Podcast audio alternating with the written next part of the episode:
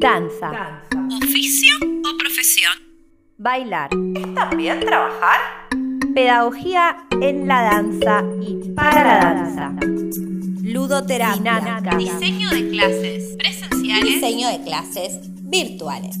Emprender en el arte de enseñar. Tecnopedagogía. Según Google, podemos entenderla como un grupo de conceptos, ideas y prácticas asociada a la innovación y desarrollo en el área de la educación en la era digital.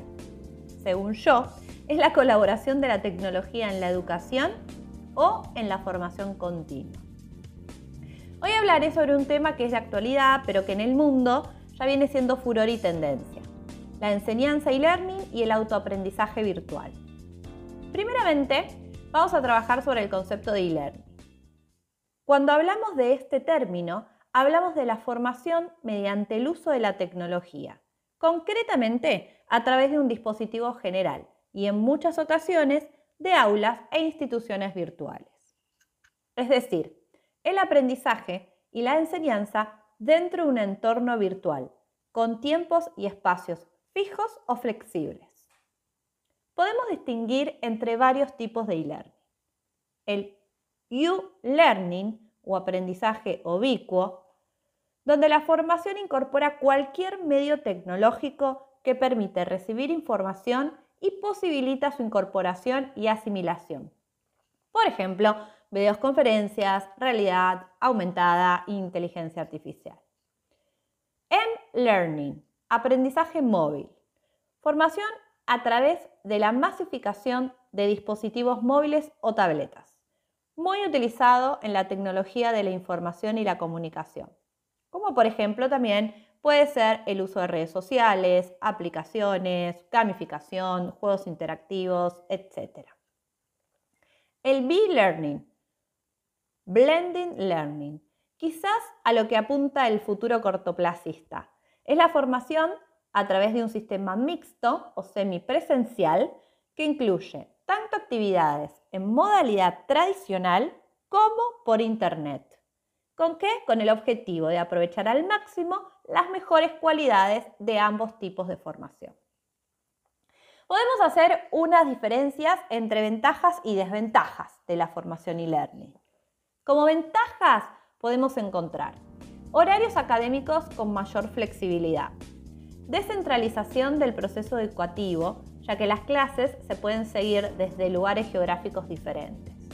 Aumento de la accesibilidad de los materiales didácticos que se pueden presentar en multiplataformas o en múltiples formatos, como por ejemplo la gamificación, la inteligencia artificial, juegos interactivos, distintos tipos de aplicaciones.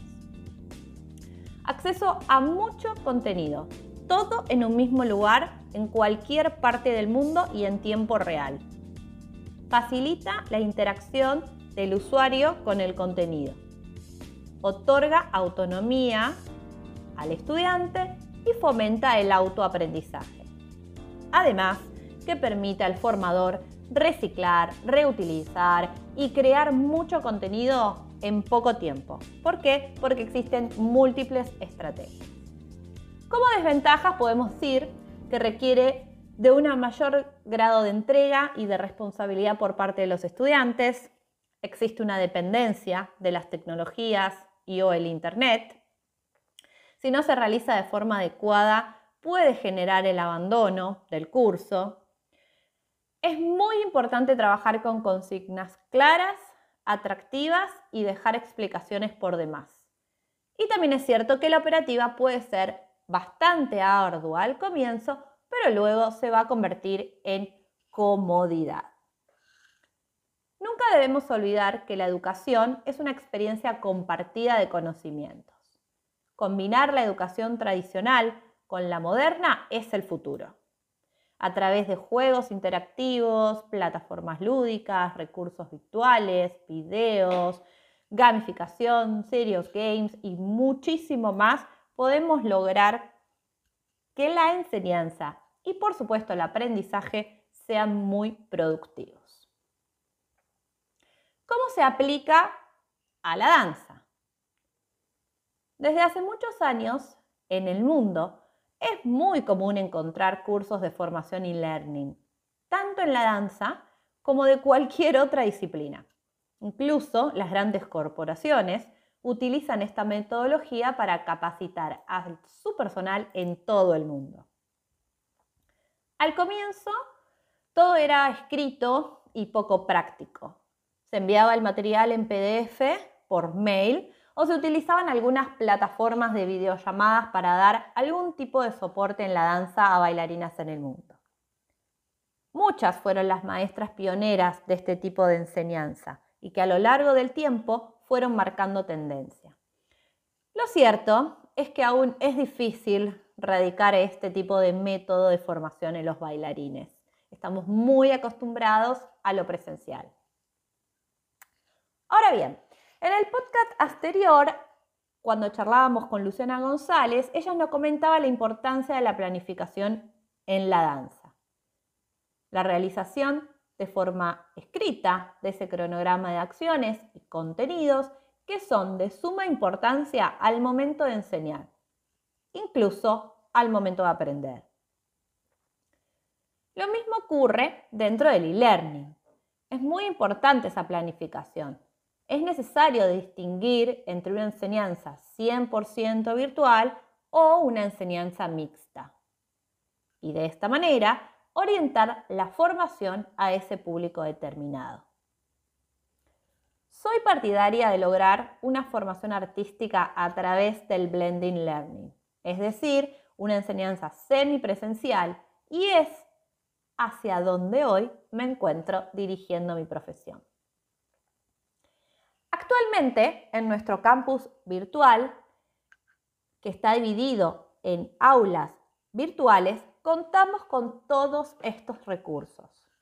Material teórico, material audiovisual, que incluye tutoriales, por ejemplo, utilizamos gamificación, glosarios, agendas y calendarios para colaborar con la planificación del alumno, incluso con la planificación del profesor, chats, clases virtuales sincrónicas, es decir, en vivo, clases virtuales grabadas que complementan a esas clases sincrónicas, cafetería virtual en donde los alumnos se pueden conocer, por ejemplo, foros, foros de preguntas, foros pedagógicos, etcétera, libros con material complementario, tareas, trabajos prácticos, evaluaciones, por supuesto.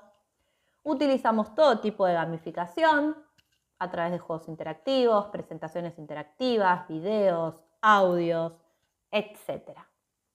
Por supuesto, nada suplantará la corrección presencial el contacto con el otro, las dinámicas de grupo, las relaciones humanas, de compartir espacios y horarios con personas que disfruten de lo mismo que uno.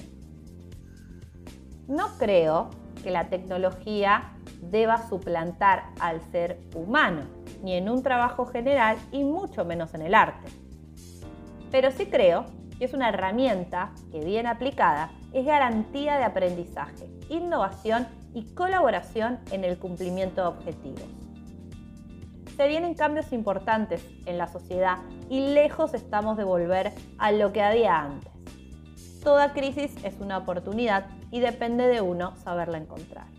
Aprovecho para dejarles algunos tips para la enseñanza virtual, para tomar clases virtuales y también para la virtualidad en sí, por ejemplo, en sus trabajos. 1. El espacio. Elegí un espacio para tus rutinas, un lugar que te guste, que te sientas cómodo, cómoda, donde menos ruido haya para que no te desconcentres. De que sea poco profesional el ruido de los hogares es algo un poco desmotivador. Si estás en casa, se sobreentiende que habrá ruidos de la casa. Incluso en algunos lugares hasta puede ser pintoresco. Generar charla y por supuesto empatía con otras personas que estén en tu misma situación. Así que que eso no te desmotive. La jornada. Establece tus horarios, ni más ni menos, lo que corresponde. Que estés en otro lugar que no sea tu salón o tu oficina no significa que tu rutina de horarios deba cambiar. Es muy importante esto. Aunque tomes clases o cursos grabados, te recomiendo que armes tu rutina de horarios de igual manera. Se entiende que muchas veces uno necesita esa flexibilidad, que por supuesto no da la virtualidad, pero no te olvides que lo otro también ayuda a tu evolución. Agenda. Planificación constante de clases, eventos, tareas. Aprovecha todos los recursos que te brinda la digitalización y la virtualidad para poder intentarlo. Concentración. Concéntrate en hacer una tarea a la vez. Que tengas acceso a muchas pantallas en un mismo momento no te va a ser más eficiente. Una cosa a la vez. Análisis del comportamiento humano sostienen que no podemos abarcar más de cuatro conceptos a la vez cuando uno de ellos es nuevo. Si hablamos de tareas, funcionamos solo con dos al mismo tiempo. Por ejemplo, si vas a tomar una clase en vivo que demanda de mucha atención o si tenés que darla como si fueras el educador o la educadora, te recomiendo que no hagas otras tareas luego. Trata de centralizarlas en un mismo día. Recordá que ese mismo día podés trabajar material teórico y práctico a la vez. A mí me sirve mucho, por ejemplo, agendar todo lo físico práctico un mismo día y lo teórico de, operativa administrativa en otro. Medios de contacto. Centralizar los medios de contacto con tus compañeros, profesores, incluso con tus compañeros de trabajo tus jefes. De esta manera la información no se va a distorsionar, queda ordenada, con fácil acceso, en un solo lugar y por supuesto evitas cualquier tipo de pérdida de tiempo. Descansos. No te obsesiones más de lo necesario. Las horas pueden pasar volando si alcanzas la concentración. Ojo con el consumo extremo de los dispositivos. En algún momento te vas a cansar y eso hará que dejes de ser productivo. Como todo, lo que es en exceso, tarde o temprano hace daño. Pensar en positivo. Esto es una nueva y confiable forma de comenzar a mejorar tu autoaprendizaje. Es un desafío continuo en el cual debes pensar como el futuro. No tengas miedo de trabajar de otra manera, de ayornarte a lo que viene o a lo que yo estaba, pero que no conocíamos tanto. Aprende a encontrarlo y valorar los recursos y las herramientas que puedan hacer de vos una persona mucho más eficiente. Crear vínculos. Este es el mejor momento para contactarte con aquellas personas que antes no tenías tiempo de hacerlo. De tomar clases con cualquier maestro del mundo o, por ejemplo, ¿por qué no empezar a entrar en contactos con, por ejemplo, bailarinas de otros lugares? En mi caso, si bien he tenido la dicha de poder conocer muchos países, colegas y estudiantes alrededor del mundo, es hoy cuando estoy en mayor contacto con personas de otros países, en un abrir y cerrar de ojos. He logrado una conexión con mucho más gente que antes. Y por supuesto, saber decir hasta mañana. Desconectate, ponele un fin a la jornada. Vas a ver como al otro día, descansado, descansado, te va a ser mucho más fácil volver a empezar. No solo eso, lograrás estar en casa en un clic, sin viajes eternos ni tiempos ociosos. Disfruta de eso, nada dura para siempre.